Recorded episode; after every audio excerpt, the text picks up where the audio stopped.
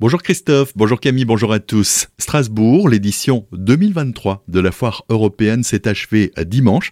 Entre le Parc Expo, le Palais des Congrès, ses jardins et le Hall 5, l'événement étendu cette année sur 93 500 mètres carrés, rassemblant 457 exposants, a tenu sa promesse de faire vivre aux 123 347 visiteurs, un chiffre en progression de 10%, une expérience variée et riche d'un programme de plus de 500 animations différentes. Colmar, la trace ouvre ses portes samedi de 10h à 17h dans le cadre de la rentrée du transport. C'est l'occasion de partir à la rencontre des femmes et des hommes qui vous font traverser Colmar toute l'année. Pour cette édition, la rentrée du transport public est placée sous le thème Le transport public, premier réseau social de France.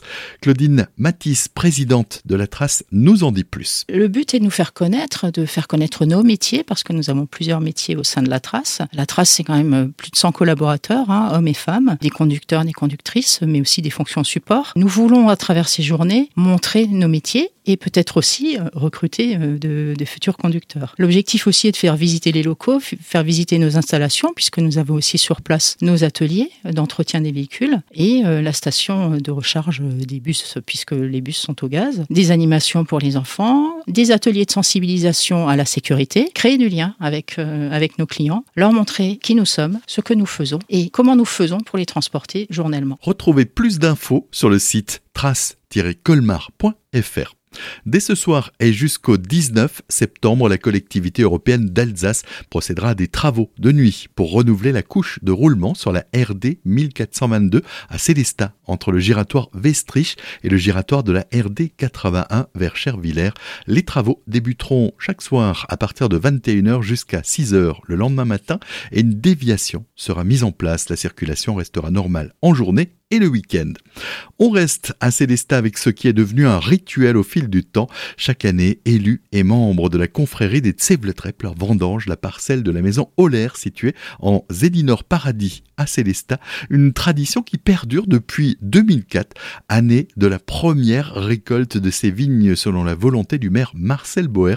Il nous apporte quelques précisions sur ce partenariat entre la maison Holler et la ville de Célestat. Il faut quand même se rappeler que Célestat était toujours une commune viticole comme beaucoup d'autres. Ça, c'était euh, évidemment encore euh, avant la guerre. Aujourd'hui, il n'y a pratiquement plus de vignes à Célestat. Nous voulions marquer ce coup-là. Et quand, euh, à l'époque, la maison Olaire s'est implantée à Célestat, on s'est dit plutôt que de faire de la pelouse partout, pourquoi pas ne pas mettre des vignes. C'est pour ça, au début des années 2000, c'est associé avec la maison Olaire. D'une part, nous avons acheté les pieds de vigne ça va donner un coup de main pour les planter. Ça nous permet d'avoir notre vin de la ville de Célestin. Hein. Donc nous sommes un peu fiers quand même de, ce, de cette appellation. Pour nous, pour la ville de Célestin, c'est important. Maison Olaire continue à soigner la vigne et à contribuer à faire la vendange et à nous procurer ce vin qui est encore une fois notre fierté. Une fois la vendange terminée, la maison Olaire s'occupe de la vinification. Les bouteilles seront ensuite rachetées par la ville de Célestat et proposées lors d'événements ou de manifestations, un sujet réalisé par Nathan Ferrouge.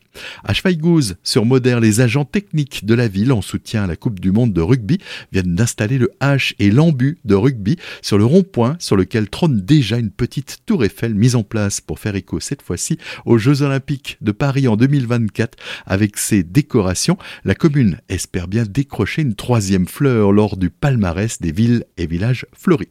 On termine avec ce week-end chargé pour les forces de l'ordre en Centre-Alsace. À Colmar, c'est un automobiliste qui a grillé la priorité aux motards de la gendarmerie dimanche avec 2,58 grammes d'alcool dans le sang, soit 5 fois le taux autorisé. Le quadragénaire est reparti à pied, son véhicule ayant été placé en fourrière et son permis retenu.